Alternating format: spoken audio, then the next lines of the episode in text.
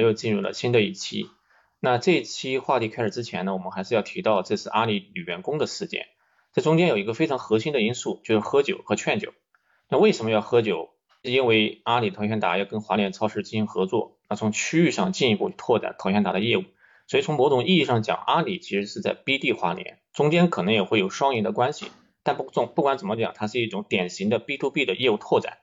那么今天呢，我们就请到了世界五百强的销售总监赵文杰赵总，一起聊一聊销售这个职业话题。我们更多的是想聊一聊，怎么样才成为一个顶尖的 Top Sales，好吧？那首先我们请赵总做个简短的自我介绍。好的，啊，大家好，大家可以叫我 Jack，啊，我目前呢在安永主要负责 BD 相相关的一些工作，过去的十多年职业生涯主要在 SAP，啊，Salesforce，那包括在华为德国也做过几年，其其实一直在做 B to B 的销售，过去的经验呢主要是集中在企业解决方案。包括这种复杂型的数字化转型的一些方案层面的一些销售，啊，一开始自己做 sales，后来开始带团队。今天也希望借这个机会跟大家分享一下，呃，企业级的销售或者我们叫 B to B 的销售的一些成长的一些经历的一些感悟吧。OK，那谢谢赵总。那我们就直接进入话题，我们就回到这次阿里女员工的事件，因为刚才讲谈喝酒这个事情嘛，所以我们想在开场的时候就想问一下。喝酒和销售之间到底有几毛钱的关系？这个酒呢是这样的啊，就是你看人类发明了酒，它酒是一种人和人交往它的润滑剂。尤其两个陌生人，那我们去刚认识一个陌生人，因为你中间肯定是你会感觉很很多隔阂嘛。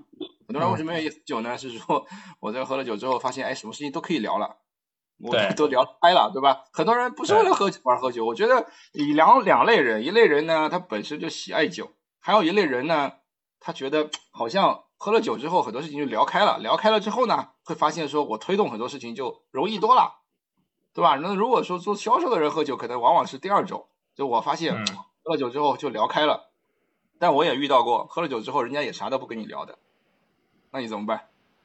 嗯，对吧？还有一些根本就懒得跟你喝酒的，这种情况更多，尤尤其像现在我们，那如果你像现深圳这种地方，愿意跟你喝酒的人很少的。每个人都很忙，OK，就是而且我觉得到到越越往以后可能越是这样的，很多时候反反而是说，比如客户也好，这同事也好，大家是朋友了啊，觉得哎我们真的是喜欢葡萄酒，对吧？喜欢红酒，哇，这样坐在一起可以喝很多酒，聊的也很开心。我觉得就是他的一种生活方式，对吧？人就客户有些人人家也不喜欢喝酒，比如说啊，那我们最近在做一些客户，他喜欢打羽毛球，嗯，你跟打两场羽毛球，他跟你也无话不谈了。还有还有一些可能他正在头疼他儿子的出国留学的问题，他对德国不熟，我们找一下那边的兄弟帮他接待一下，解决一下。我靠，他跟你也无话不聊了。所以我觉得销售就是，你你你要去识别一下，你正在做这个客户，他需要什么东西，他喜欢什么东西，这个可能是更重要的。那如果你识别到说这个客户就是喜欢酒，对吧？那你也去看他喜欢哪种酒，他喜欢。他喜欢酒的原因是他真的喜欢酒呢，还是说他他觉得这样能能聊得更开，还是怎么样，对吧？我我觉得很多事情很难讲。当然，还另外一点呢，可能跟区域也有关系啊。你像南区整个华南来讲的话，可能喝酒，尤其广东喝酒不是那么，就就就好像你喝不喝都行啊。那有些区域呢，可能觉得你不喝，这他妈就没有诚意，对吧？那你入乡随俗，可能你也要喝一些。那么这没有必然。我我有遇到过喝酒喝的很好的销售做的也不好的，那也有不喝酒的销售做的也很好的，也有喝酒的销售做的也不错的，所以嗯，我觉得这都有的。你在国外也是一样的，就是嗯，你有些销售也也是喝酒的，对吧？因为大家都都都都喜欢酒，当然在国外可能是喝威士忌啊，喝葡萄酒啊，喝啤，在德国喝啤酒，嗯，也有也有些不喝酒，是吧？不喝酒他可能就通过别的方式，就像我刚刚讲的嘛。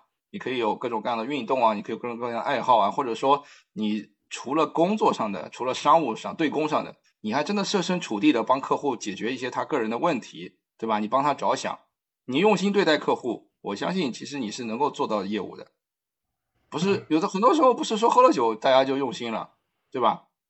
而是说我真的用心对待客户，然后我用专业去这个给帮客户去做好他的项目。啊，满足他的业务需求，同时在个人层面你尽可能的用心关心他嘛，对吧？对。做系统，像原来我们也是一样，一些老的领导可能他也正好我去他老家出差，他可能也会拜托我把这个给他妈妈的礼物让你，他他会拜托你带给他，这就表示他很信任你。这种信任有那也不是通过喝酒达成的，他觉得可能给你讲的每一件小事你做的都很到位，那你自然而然就有这种信任了嘛。嗯，OK，你这个关系做的其实已经做到极致了。对吧？让他帮 帮他妈妈带礼物，帮送过去，这个其实关系已经很近了。对，但这种关系也不是通过喝酒做到的呀。嗯，那你你自己呢？你自己酒量怎么样？呃，我还好吧。我觉得，呃，过去其实我们回过头来看，你真的通过喝酒去成交很大的这种项目，它它这个没有没有因果关系的。对，所以。但我有一个感觉，就是我老是觉得现在的这种销售关系跟以前比不一样了。就是说，喝酒可能是你撬动、建立信任的开始，对吧？但你最终去把这个产品给卖出去、成交，那一定不是喝酒所能解决的，对吧？我我是觉得啊，因为销售这个嗯这个名词呢，当然很久了。那那在中国市场来看啊，对销售这这门工作，它它是一门很专业的工作，就像。呃，我觉得真正的专业专业性销售其实也是欧美企业带进中国市场的，对吧？因为本身改革开放四十年，你像一大批世界五百强的企业来到中国啊，尤其像 IBM 啊、奥甲骨文啊，包括像 SAP 这样的公司，其实真正的把我们叫现代意义上的呃这种专业性的销售，把这个工作带到了中国。那当然还有一点，如果是大家是 IT 行业，可能也会知道 Salesforce 这家公司。啊，他是做 CRM 的，股票代码也是 CRM。他现在应该企业全球企业产品市值最大的公司。那一九九九年成立，基本上开创了 SaaS 整个这个领域。他做什么呢？他其实卖 CRM，对吧？他最早是最早做的产品就叫销售流程自动化嘛，SFA，Salesforce Automation。所以本身销售这个工作，包括销售的管理，它是它是一门专业性很强的工作，它是。它也是一门技术性的工作，所以首先我觉得大家要认识到专业性的销售才是市场上，尤其是我们谈我们谈 B to B 的销售，To C 和 To B 还是蛮多不同的啊。我因为我过去的经验，我们今天只是在聊企业级的销售，我们叫 B to B。B to B 销售怎么怎么怎么去理解 B to B 销售？B to B 的销售，其实我首先大家觉得哦，就是什么是什么是销售，对吧？我觉得就是你叫你在销售的是解决方案。就我觉得解决方案型的销售才是真正的专业性的销售。什么是解决方案销售？就是本身我在卖的产品和服务，还有一点很重要的，你产品和服务大家都是显显性的嘛，每个人都可以看得到的，以及说你正在卖的产品和服务，你帮助客户可以实现的价值，这个才是更重要的。就因为每一个客户他的需求不一样，每个行业它的特性也不一样，但是本身我们。比如说你在卖的是一个互联网的服务，我卖的是一个 SaaS 的软件，卖的是一套系统，那能够它可以实现的价值在哪里？这个其实是很专业的，它需它需要销售，不仅仅是销售，可能你要组织整个公司的团队去认真的调研，去了解客户的痛点，去真正的去研究，真正的去讨论，结合自身的产品、自身的优势，甚至结合你自己的生态伙伴。做成一个完整解决方案，然后本身你可实现的、可落地的价值是经得起推敲的、经得起论证的。那这个整个的这个端到端的完整的工作过程，这个是解决方案销售，我们叫专业销售，或者叫真正的企业级的销售，对吧？嗯。所以，我我第一点，我我想强调一下，就是你一定不是说我只是简单的推销一个产品。我我觉得第一个概念，推销和销售是不一样的。嗯。对吧？专业型的销售。更需要专关注的是说，产品和服务可能每个推销员都会讲，对吧？我的产品有多么棒啊，我的体验有多么好，我的呃价价格有多么的划算，这个是很很显性的、很简单的。但是更重要的，销售应该做的工作是，你一定要去找到，然后去验证、去论证，跟客户一起来论证可实现的价值。你看这个价值是聚焦在业务层面的。我觉得这是我对真正的我们叫解决方案销售、专业销售的理解。嗯，所以你刚才讲啊，这么多关于解决方案的这种销售，包括对于客户实现的业务价值嘛，对不对？那我们现在看到像像腾讯也好像阿里也好，甚至像百度，他们现在做的这种云的业务，对吧？像云云计算也好，云存储也好，那基本上就是像你说的这个解决方案的这种销售类型，对吧？是的，所以我我我我觉得第二点我们再谈一下，就是怎么样能够做好销售这个工作，对吧？我我们自我自己也有做一些思考，就是首先我们看你做好任何一个事情哦。你你都得具备对应的能力嘛，所以我们讲一个优秀的销售，你的能力模型应该是怎么样的？所以，我我觉得可能从事企业级销售的呃朋友们，包括说计划去从事企业级销售的这样一些朋友们，大家可能都要去思考一下，就是你要有些维度，能能够去给自己做一个自我评估。当然，你在工作中也可以借实际的工作来给自己做一个客观的评估。那我这边觉得，可能你要成为一个优秀的销售，至少有三个维度，你你要给自己做些评估。首先呢，我觉得第一就是你做做好任何一门工作，其实都是一样的。那做好企业级的销售，先决条件是你对自己所从事的这个领域、你自己公司的产品、自己所在的这个行业，你要有基础知识。就像您刚刚谈到的，比如说你在互联网的大厂，你从事云计算的销售，对吧？那对云计算要有要有。充足的知识储备，你要去了解。那不是说我们都要会去 coding，都要去写代码，都要去帮客户去做这样的交付这样的程序，而是说究竟什么是云计算？那腾讯的 IaaS，腾讯的这个云计算自身有什么样的优势？IaaS、PaaS、SaaS 它分别是什么？它是如何给客户创造价值的？这个行业是怎么演进而来的？以及在这个行业里面主要的玩家是谁？然后客户行业的一些共通性的一些需求是什么？对吧？我们叫你做，你要这是先决条件，或者说我们这个叫职业道德，就是说我做销售这门工作，我做企业级的销售，我首先要有对自身的产品，包括你互联网服务也是一样的，对吧？你说我提供的是一些这种生鲜，就就像什么淘鲜达类似这样的一些互联网服务，那我的服务究竟是怎么样的？然后我我的竞争对手的服务是怎么样的？那行业的一些趋势是怎么样的？怎么演进而来的？首先，我觉得第一点这是首先要具具备的。所以销售其实需要你有非常强的学习的意愿和学习能力的。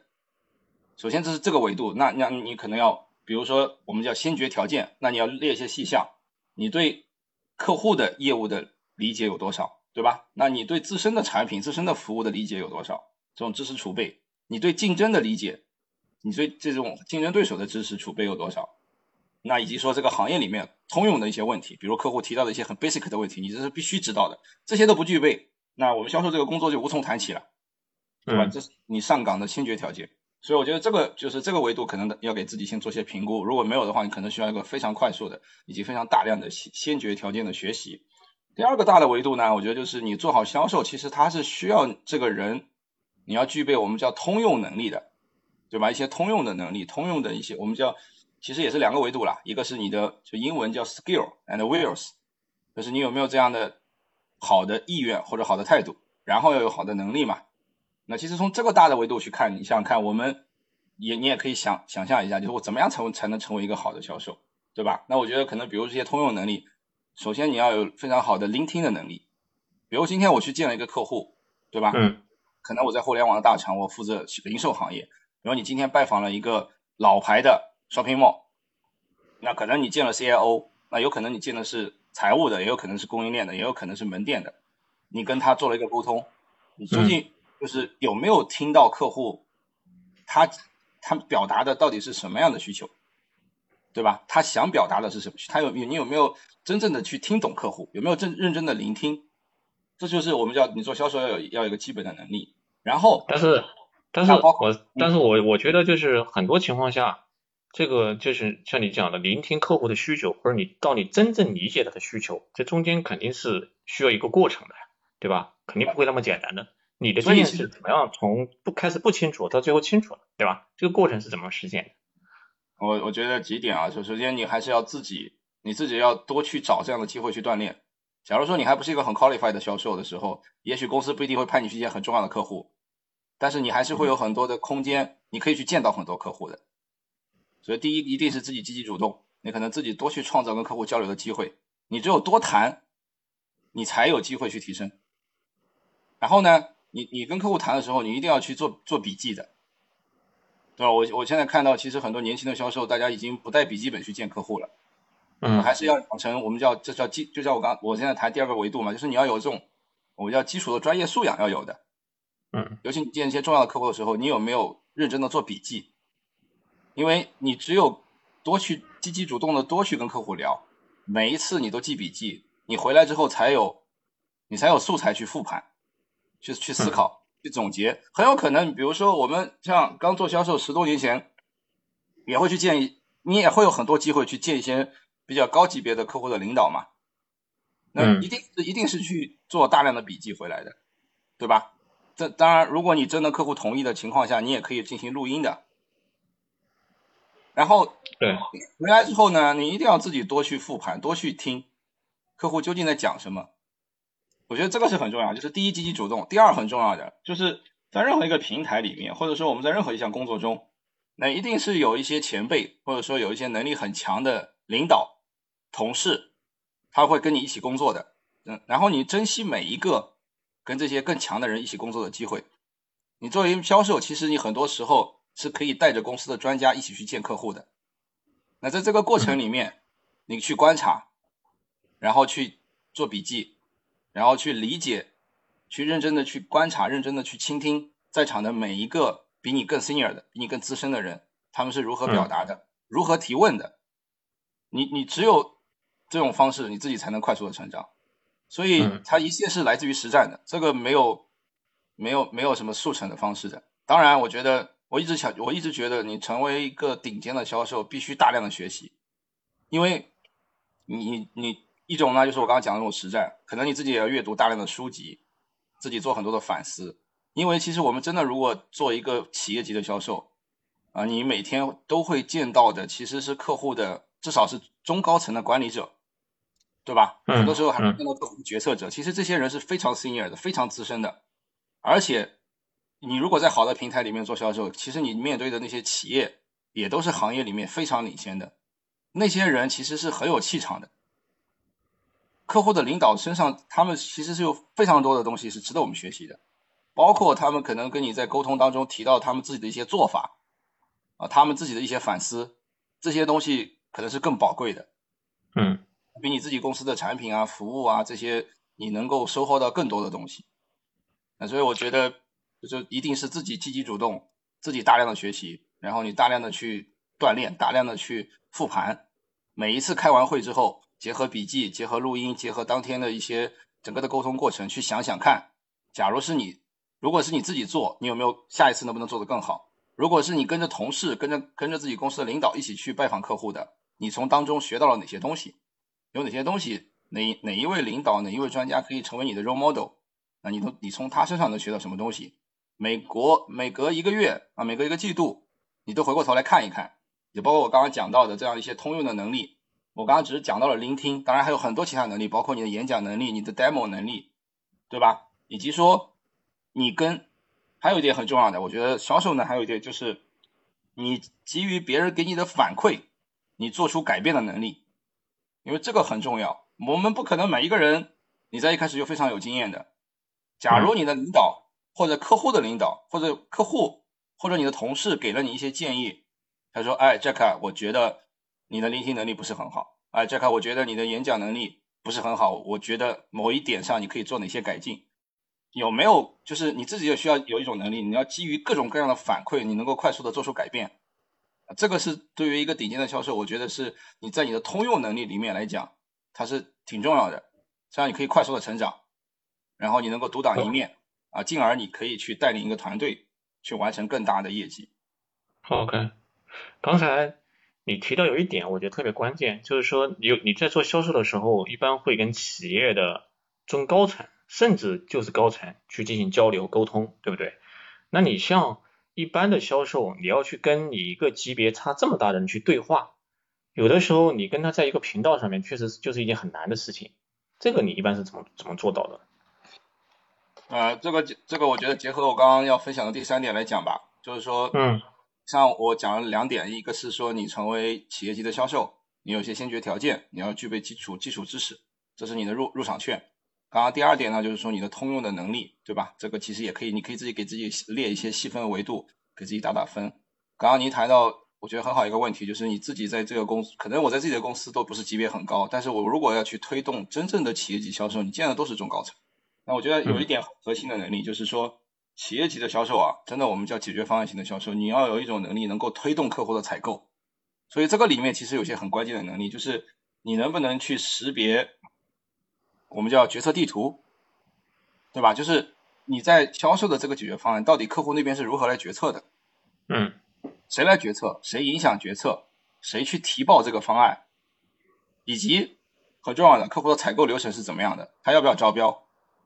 是公开招标还是议标，对吧？这个这个我觉得是非常核心的能力，就是你要你要有一种能够推动客户采购。很多时候我们知道，如果是有稍微有经验的销售，大家都知道，如果我只是去响应招标，基本上你都是在陪跑嘛，不会是自己的解。这个企业解决方案销售，我觉得它一定是需要一个 sales 有很强大的心脏，对吧？你还同时你还要有有具备对应的能力，你能够去推动客户的决策。推动客户的采购，所以这个里面很重要的一些能力就是，首先你能不能准确的识别出来这个企业到底它的需求是什么，以及说，哎，现在大家都在谈数字化转型，都在谈云计算，但如果你我有一句话叫妈妈话嘛，妈妈话就是放在哪里大家都知道，我们叫正确的废话。假如一个销售可能他在跑客户的时候，每天都在讲正确的废话，他他对每个客自己负责这个客户没有洞察的话，他不是一个合格的销售，所以。你刚刚谈到说，怎么能够才能去见到客户的这些中高层，甚至跟他们能够有很好的沟通，它其实就是真正的我们叫呃这个企业级销售的有一套专业的打法。这套专业的打法里面，首先可能你要去识别客户的决策地图，对吧？但是识别客户决策地图，你要有你也要有准备的。你的准备来自于说，你能够准确的识别客户的需求，客户真正的驱动力是什么，而不是说我讲一堆妈妈话。啊，你看我们这个行业，比如说零售，比如说快消品，啊，我们需要数字化转型，然后别人都做了，所以你也要做，你这个是卖不掉的，因为每个企业在当下这个点上，他想去做一些改变。举个例子，你你看任何一个项目，任何一个客户，他说现在想做数字化转型也好，啊，他想去导入云计算也好，其实他都有一个发起者，他对吧？而这个发起者可能通常是高层，因为你要拿到预算。嗯，那这个企业可能他现在有些企业有很有很迫切的转型的意愿，是因为可能也许他的股市低迷，对吧？他他他面临很多投资者的压力，那也许是他董事长儿子在接班，可能他面临一个整个高层的替换，也许是可能就是他会有很多很多我们叫驱动力。你真的要去作为一个销售，你要通过可能一开始你不会接触到中高层，也许你跟一个他们的工作人员、执行层的人在沟通。你要通过各种各样的沟通，你能够去找到，就我们叫什么叫专业的打法，就是你要能找到你的 coach，他这个人愿意跟你分享他们内部内部发生的一切，你能够去准确的找到可靠的情报，你能够去研判说，哎，这个客户当下这个节点，他为什么会想去想去跟我们聊，他为什么想做数字化转型，他为什么想导入云计算，所以你要能够准确的识别客户真正的痛点，然后你要能够去识别。你要能够去摸清楚客户他有谁发起这个项目的，他接下来想怎么，他他怎他想怎么做决策，就是谁是最后拍板的人，然后谁是影响决策的人，谁能够去提报这个方案，以及说他们在做决策的时候有没有决策的打分表，对吧？决策指标是怎么样的？这个决策指标里面，他们对对于方案上的理解，目前客户对于这个我们叫采购的那个打分表，他们现在理解是怎么样的？我要不要去影响这个打分表，对吧？我觉得我今天想跟大家分享，其实作为企业级的销售，你很重要的一个工作就是，你一定要去识别客户的决策的地图、决策矩阵以及他们的决策打分表，这个是你要花大量的时间去做的工作。刚刚也谈到了，怎么才能见到中高层？也许有些客户你可以一开始，也许如果你的平台够大，对吧？可你你其实是比较容易见到客户的中高层的。那如果说你平台本身不是在那么有名，那你可能需要通过很多的，也许有时候如果一些客户特别大的话，其实你哪怕你是互联网的头部品牌也好，你也不一定能见到他们中高层，你可能需要从执行层开始做起。但是，啊，我想这边我想多问一句啊，就是你刚才讲建中高层，我这个这个我觉得是在做 to B 的销售端特别关键的，因为有时候做决策的往往就是他们，对吧？那你你中间你你有什么样的一个例子吗？或者很形象的告诉他，我通过一个什么样的契机，一个什么样的考场合，哎，你看我跟这个中高层或者这个 decision maker，我见到他了，对吧？还是建立了信任。你你有一个过去的一个什么样的这种经历或者例子可以可以分享？我觉得其实最好的方式呢，很多时候联系你的那个人不一定是中高层，但是我觉得最好的方式是你过去跟他沟通，让客户自己来提。他会告诉你说：“哎，Jack，你跟我聊的这个话题超出了我的权限，我需要帮你介绍给我的老板。”这是最好的方式，这也是对一个销售成长，我觉得是比较好的一个方向。因为什么呢？因为他可能你可能介绍他的时候，你说：“哎，我是来自某某厂的客户经理，对吧？”然后你就开始跟他沟通了。但是这个沟通必须是非常专业的，让他你一定要让对方意识到，哪怕他是个中层，你要让他意识到说。哎，可能你跟我聊的这个话题，你跟我聊的这些这样一些点，有很多东西我也不是很清楚，我需要请示我的老板，或者或者他最好的方式就是在专业层面，他可以很快的信任你，对吧？当然了，这个可能你你也可以通过其他的方式，我我一直讲销售，它其实是一门技术，也是一门艺术，就是你你你因为人和人建立信任，除了你要有专业之外，你的眼神、你的谈吐、你的举止、你的爱好。对吧？刚刚也谈到了，这个喝酒其实也可以是你的爱好，也可以不是你的爱好。比如说我的爱好是登山，这高尔夫都可以的，对吧？我的爱好是打球，正好客户也喜欢打球，你们也可以很快的建立信任的。就是最好的方式，你你刚刚谈到了怎么能够见到中高层，一定是提升自己的段位，提升自己的知识储备，提升自己的眼界经验，对吧？你比如说，呃，我。让客户忘记你的名片，忘记你的抬头，他只是觉得说，我跟你沟通了半个小时之后，我发现你跟我聊的很多内容，很多专业性的内容已经超出了我的权限。让客户主动引荐他的老板来跟你沟通，这是最好的方式。而且这样的话，也才能够真正的推进你们的解决方案的那个 power，解决方案的销售，对吧？当然，你说其他的。在我们一一直讲道与术嘛，你说在术的这个层面，其实你作为一个销售也也有很多方式可以，可以有或者有很多场合你是可以见到客户的中高层的。呃，那我们一直讲销售培训里面有个很经典的叫电梯演讲，有时候你可能在去客户的公司的时候，你在电梯里正好碰到他们的高层了，这个很多时候经常发生。那两分钟你怎么介绍自己？这同样的，我所以我觉得最后回到一点，就是你一定要提升自己的。提升自己的 power，就是我作为销售，我自己的知识储备，我自己的专业能力，我自己的这种在短时间之内传递关键信息的能力。当这些能力到位了，你会发现你去建中高层不是那么难的。但是当这些沉淀不到位的时候，你可能建中高层，甚至说给了你这样一个机会见到中高层，这个沟通也会是失败的。嗯，所以。我想再把这个场景再往前推一下，刚才你也讲了，要建这么多的中高层，包括我要识别出哪些人他可能会影响什么样的东西，对吧？那我想我想了解说，从你获得一个销售的一个例子到最终成交，乃至说最终你去做 delivery，这中间到底是一个什么样的流程？什么样的阶段出现了不同的人，对吧？我要跟这个人去做什么样的工作？这这这到底是一个什么样的流程呢？一般从 B to B 的销售角度讲。嗯，就我们这样吧，我先讲一个 general 的东西，对吧？因为任何事情它都有都有特例的。对。那我们讲一个，我们讲一个最最那个，这个就谈到像销售管理嘛，我们就你有任何一个销售都有个过程，对吧？其实你你你看任何一个公司的销售，我觉得呢，首先一开始拿到一个例子，你第一步要做的是机会识别嘛。比如说你是一个销售，可能给同时给到你五个例子，五个线索，先跟哪一个？哪一个是最有潜力的？所以首先你可能要做机会识别，对吧？以及说你可能要去做一个机会判断，它到底是不是一个合格的商机，是不是一个 qualified 的商机？那最近最经典的，我们叫英文有一个叫 BANT，BANT，对吧？就一个项目一个线索来了之后，它有没有预算啊？有没有客户的决？有没有客户的一些高领导在参与？客户有没有这个已经明确的一些需求？有没有 timeline？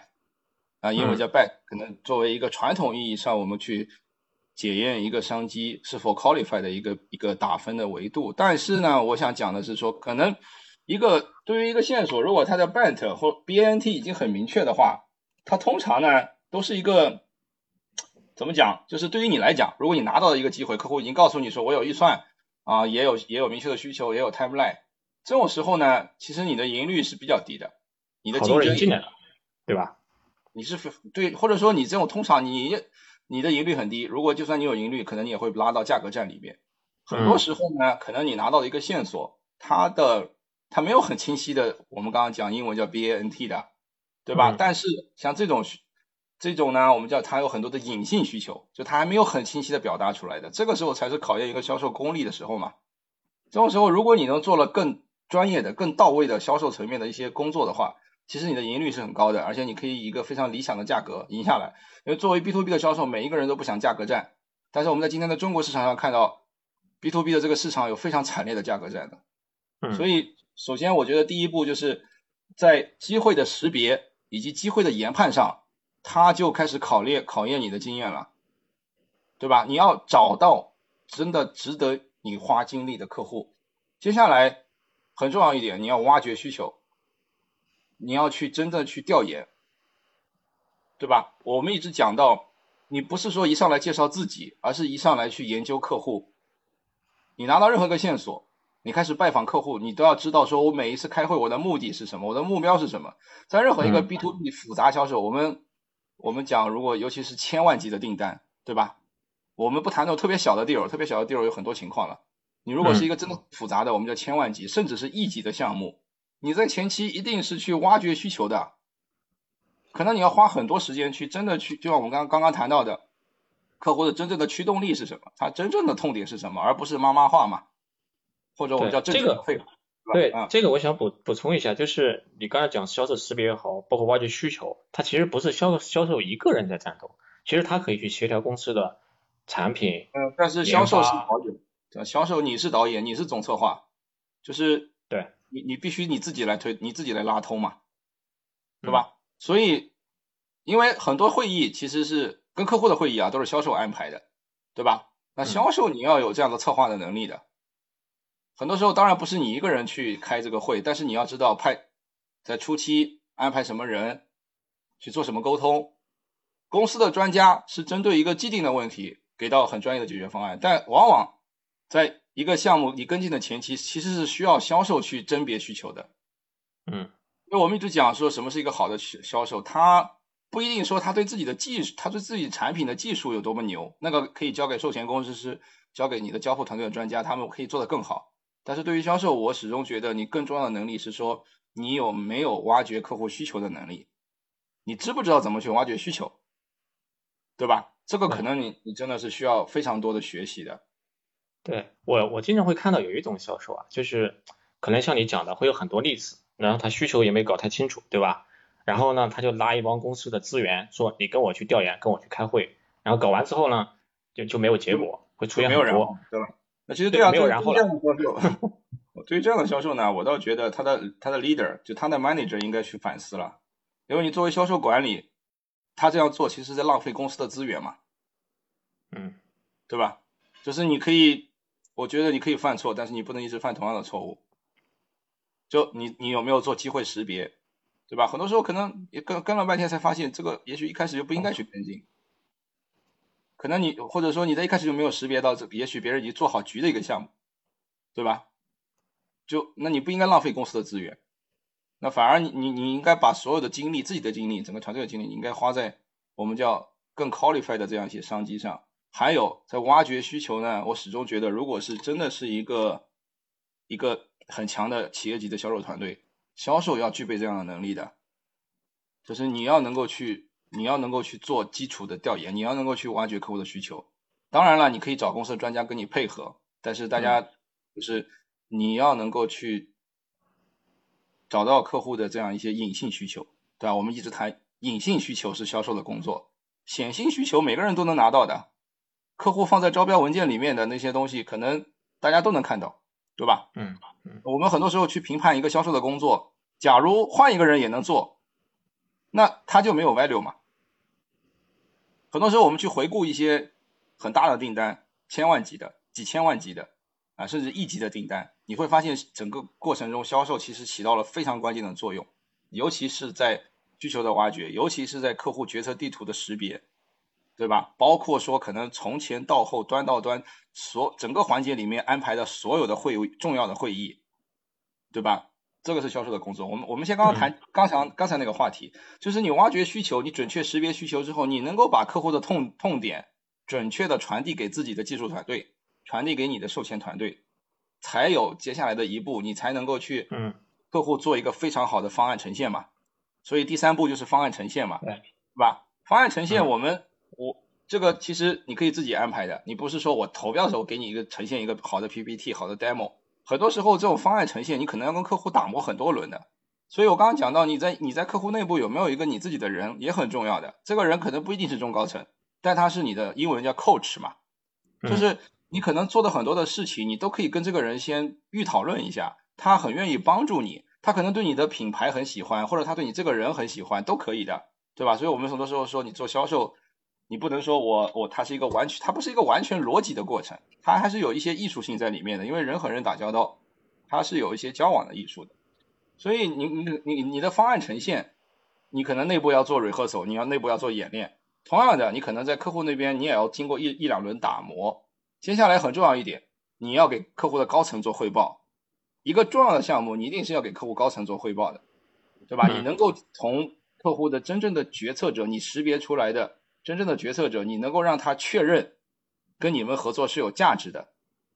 这种价值不是说我自己的产品有多么好，所以有这个功能，这个可能通常都是一些啊，就是真正的执行层的人关注的东西。对于高层，他更关注的是说你能不能带来业务价值。能不能给我这个公司带来我们叫策略性价值，对吧？所以高层他可能考虑更多的是说我这个公司接下来会怎么发展，我在未来需要什么样的伙伴。那作为中层更关心的是说你能不能帮我把业务做得更好，我的供应链、我的财务、我的门店，那这些东西其实都是很需要你真的准确识别他的需求，准确识别痛点，很多都是隐性的。所谓隐性需求、隐性痛点是说他不会放在台面上讲的。他也不会说到处放在这些你公开能看得到的这些 paper 上写的，对吧？这个你你要做这样的汇报，确认确认价值之后，可能啊你你接下来就是谈判了嘛，商务谈判，商务谈判能力也是一个顶尖销售所必备的能力。你能不能掌握基本的谈判技巧？怎么谈判？你你怎么让步？让步的策略是什么？底线在哪里？很大的一些 deal，其实它整个的谈判过程也是很惊心动动魄的。所以对于一个顶尖的销售，你的谈判能力你是需要一些很专业的培训的。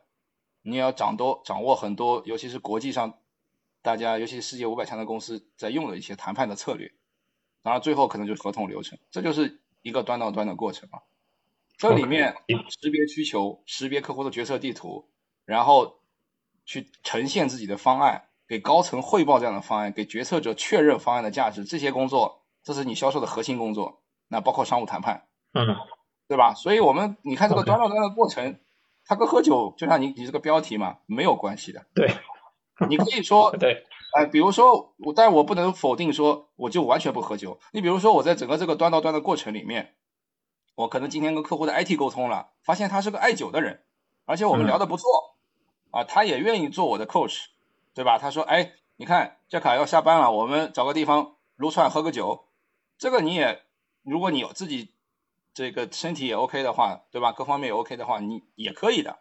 不是说我们就啊，我完全不喝。我觉得销售就是它是一门复杂的工作嘛，对吧？尤尤其是越大的订单，其实它越复杂。那在这个过程里面，其实你也可以喝酒，对吧？但是本身我们看到整个这个端到端的过程，可能你的能力、你的价值。”它体现在那样一些更关键的地方，挖掘需求，对，是不要喝酒的，对吧？你怎么去呈现你的方案，也不需要喝酒的。你给决策者汇报，决策者如果你决策者愿意跟你喝酒，那你表示已经阶段性成功了，通常那个是庆功酒了。对，所以你刚才讲这几个，我我理解下来，其实对销售的要求是蛮高的。它不光是一个销售了，它这个地方从你接到例子那一刻起。其实你已经成为了这些事情的一个 PMO，你要从它从一个种子，让最后成交这一系列的事情你都要管，对吧？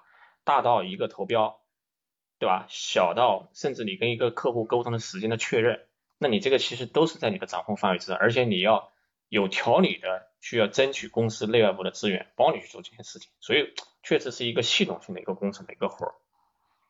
对的，杨总，这个就是我讲到的，说可能不是每个公司对销售都这么要求的啊，但是我想说，专业型的销售、解决方案型销售啊，你必须是这样做。你是一个很专业的工作，你是个很专业的岗位。而且你本身你的知识储备，你的行业 know how，你的储备要到达一定的分量的时候，你才能做真正的这种我们叫 top sales 或者叫大 sales。你你刚刚说的非很没没错，就是你是一个 PMO 的 owner，对吧？就像我们，你可能在五百强的企业里面，如果你是哎你是销售，大家会叫你你是 account owner，就是这个客户你就你来 own 这个客户啊，对吧？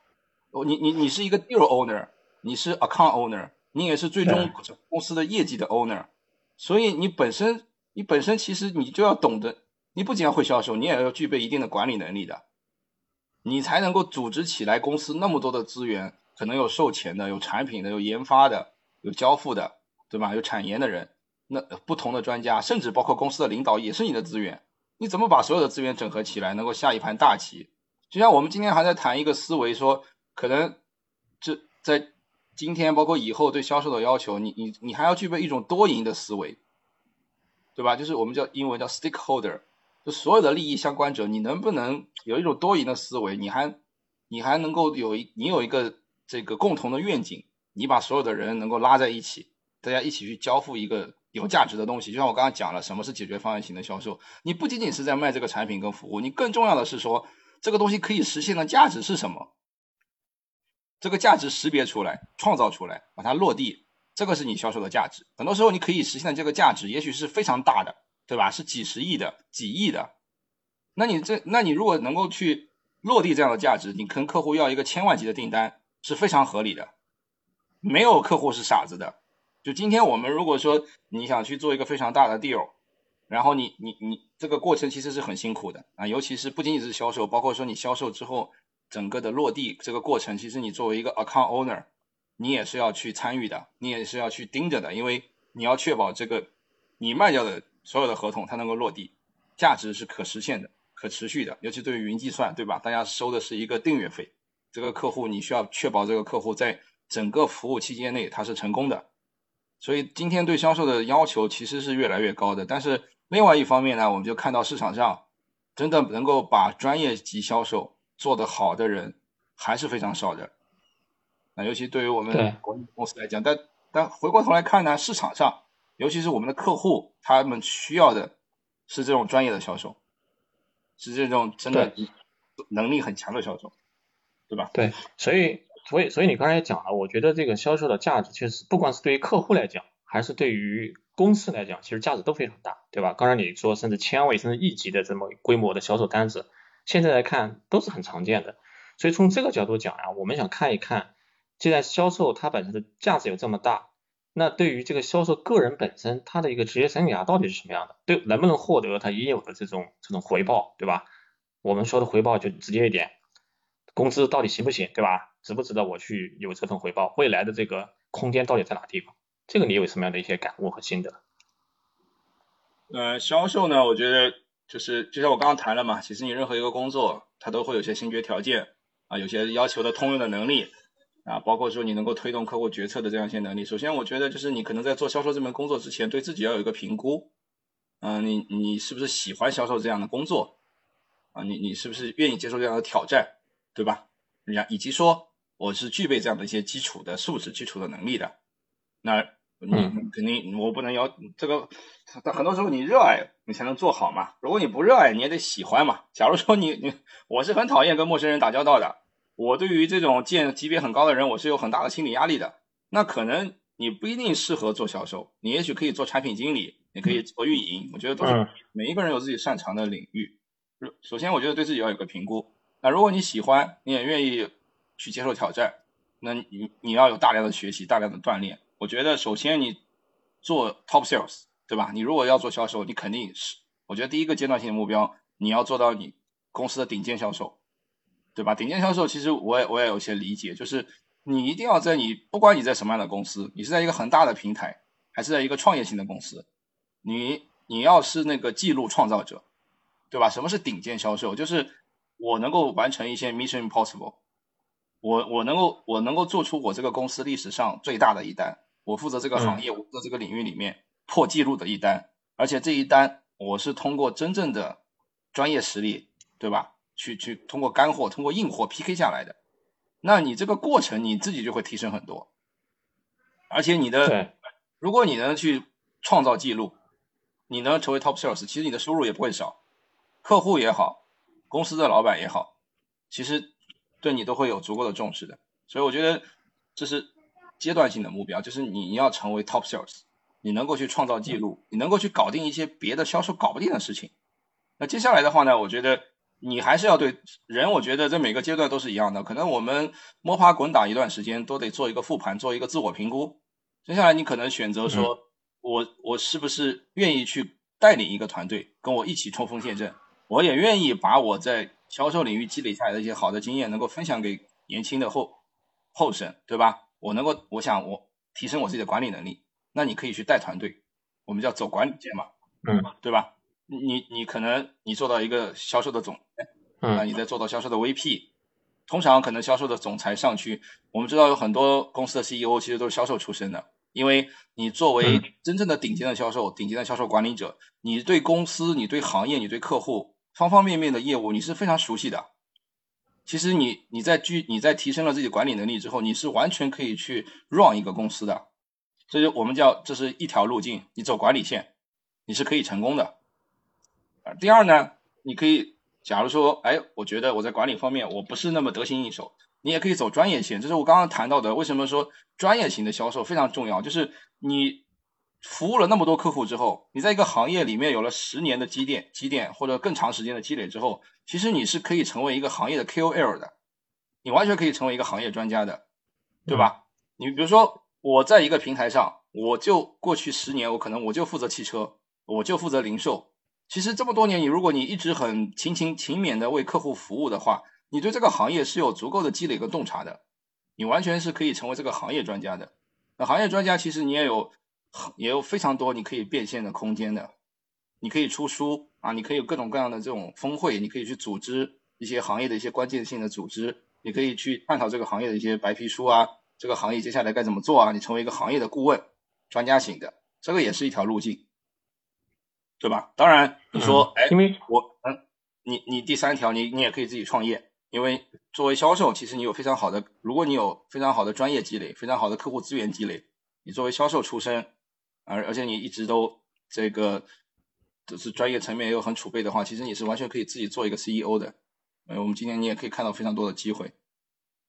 大的来讲，我觉得三条路径吧。对，对，你因为。你刚才讲这三条路径，我就看你的这个经历啊，我我看就是特别值得参考，因为你你大概是我看你应该是在第一份工作，你在 S P S A P 的时候就没几年，已经做成了这个从毕业然后就做到了 S A P 的销售总监，对吧？所以这个其实还是蛮快的，而不 S A P 也是一个非常非常这个排名靠前的一个五百强的一个企业嘛，就是这这中间你你是怎么做到的？从毕业一一下子就变成销销售总监？那那没有，其实那个毕业我们还是，就是你在一开始你肯定还是要做些基础性的工作的。本身你像我，所以我觉得人很多时候呢跟你的运气也是有关系的。你你在可能在很年轻的时候就可以到一些很优秀的公司，像 SAP 这样的公司，包括后来的 Salesforce 这样的公司，因为它在这个领域里面都是非常的领先，对吧？那么我们你加入这样的公司，本身加入这个平台，嗯，我是觉得是有非常多可以学习的地方的。而且它给给你这样的空间，所以很多时候我觉得在年轻的时候就懵懵懂懂，可能你去了一个公司，跟运气也有关系。然后他给到你这样的一些机会，而且看也要看每个公司它在它是有不同的发展阶段。可能我们在今天我们去看 ICP，可能跟我们十几年前有很多很多很大不同了。因为那个时候因为可能本身它的规模在，尤其在中国啊，它规模没那么大。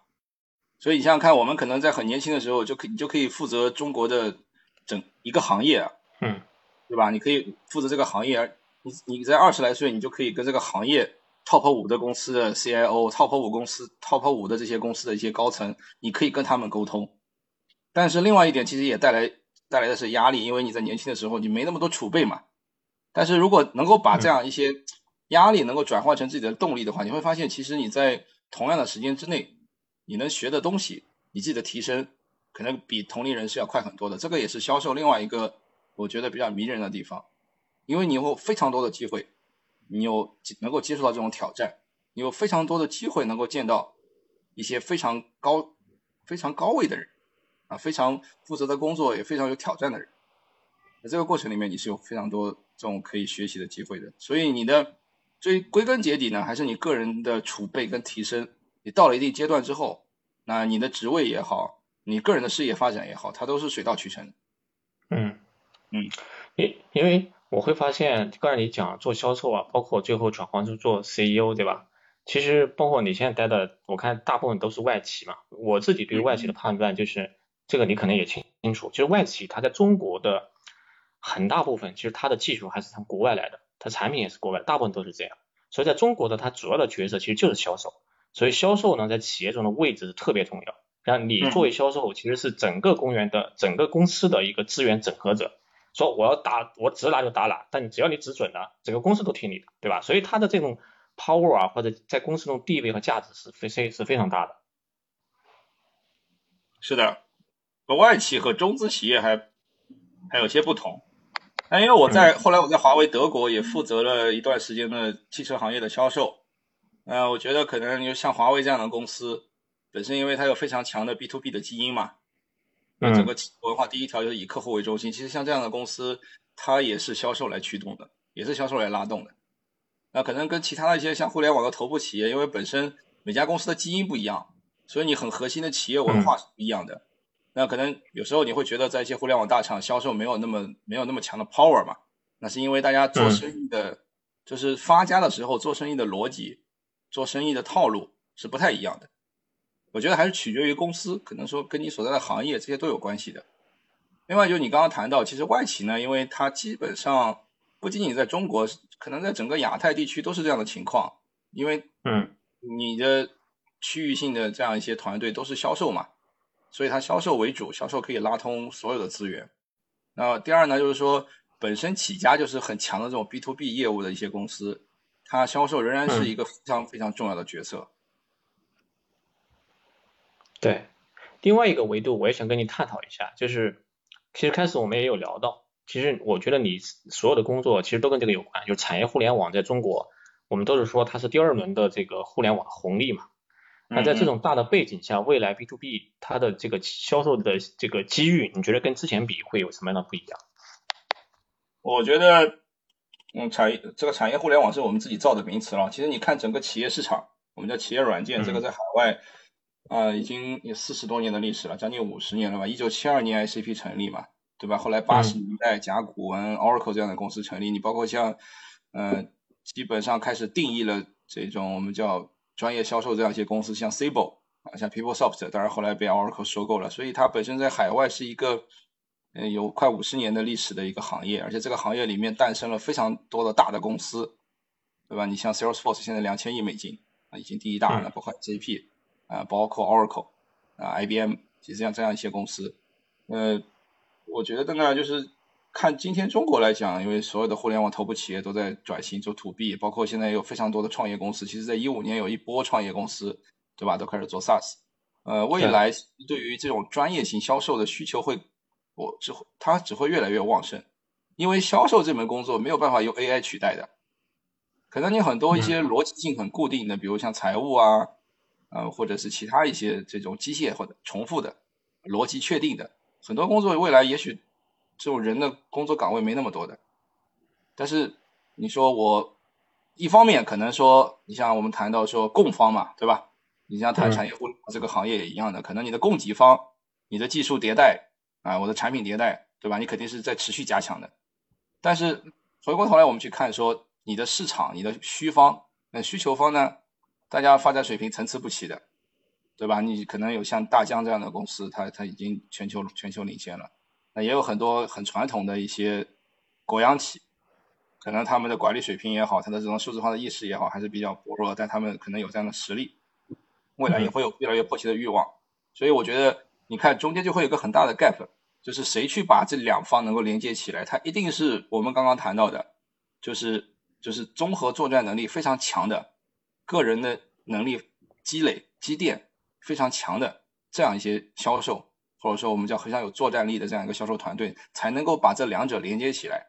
你看到说整个这个互联产业互联网这个板块，对吧？它的供需两方有了有效的连接，更有效的落地，那它才能持续的健康的发展的。所以你从这个角度来看，我觉得未来对于真正的专业化的，我们叫大销售，它的需求会越来越越旺盛。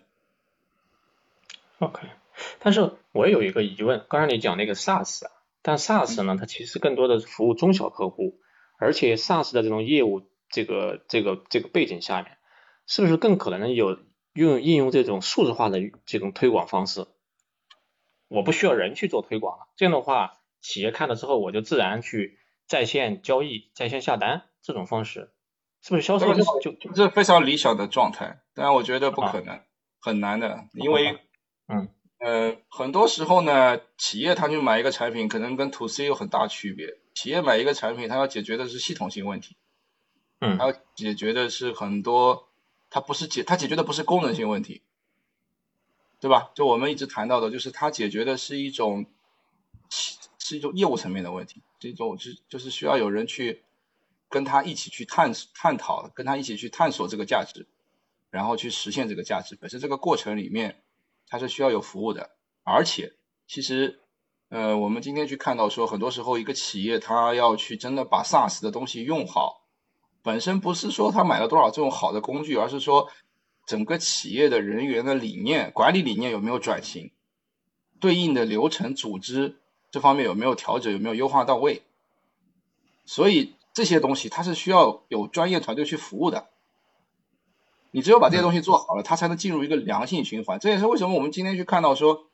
很多中小型企业的客户啊，这个客户他其实本身的管理不成熟的，业务也不成熟的。你如果对于 SaaS 企业来讲，他不见得是非常好的客户，因为他的续费的意愿、续费的能力，对吧？都很多时候可能不确定性很大。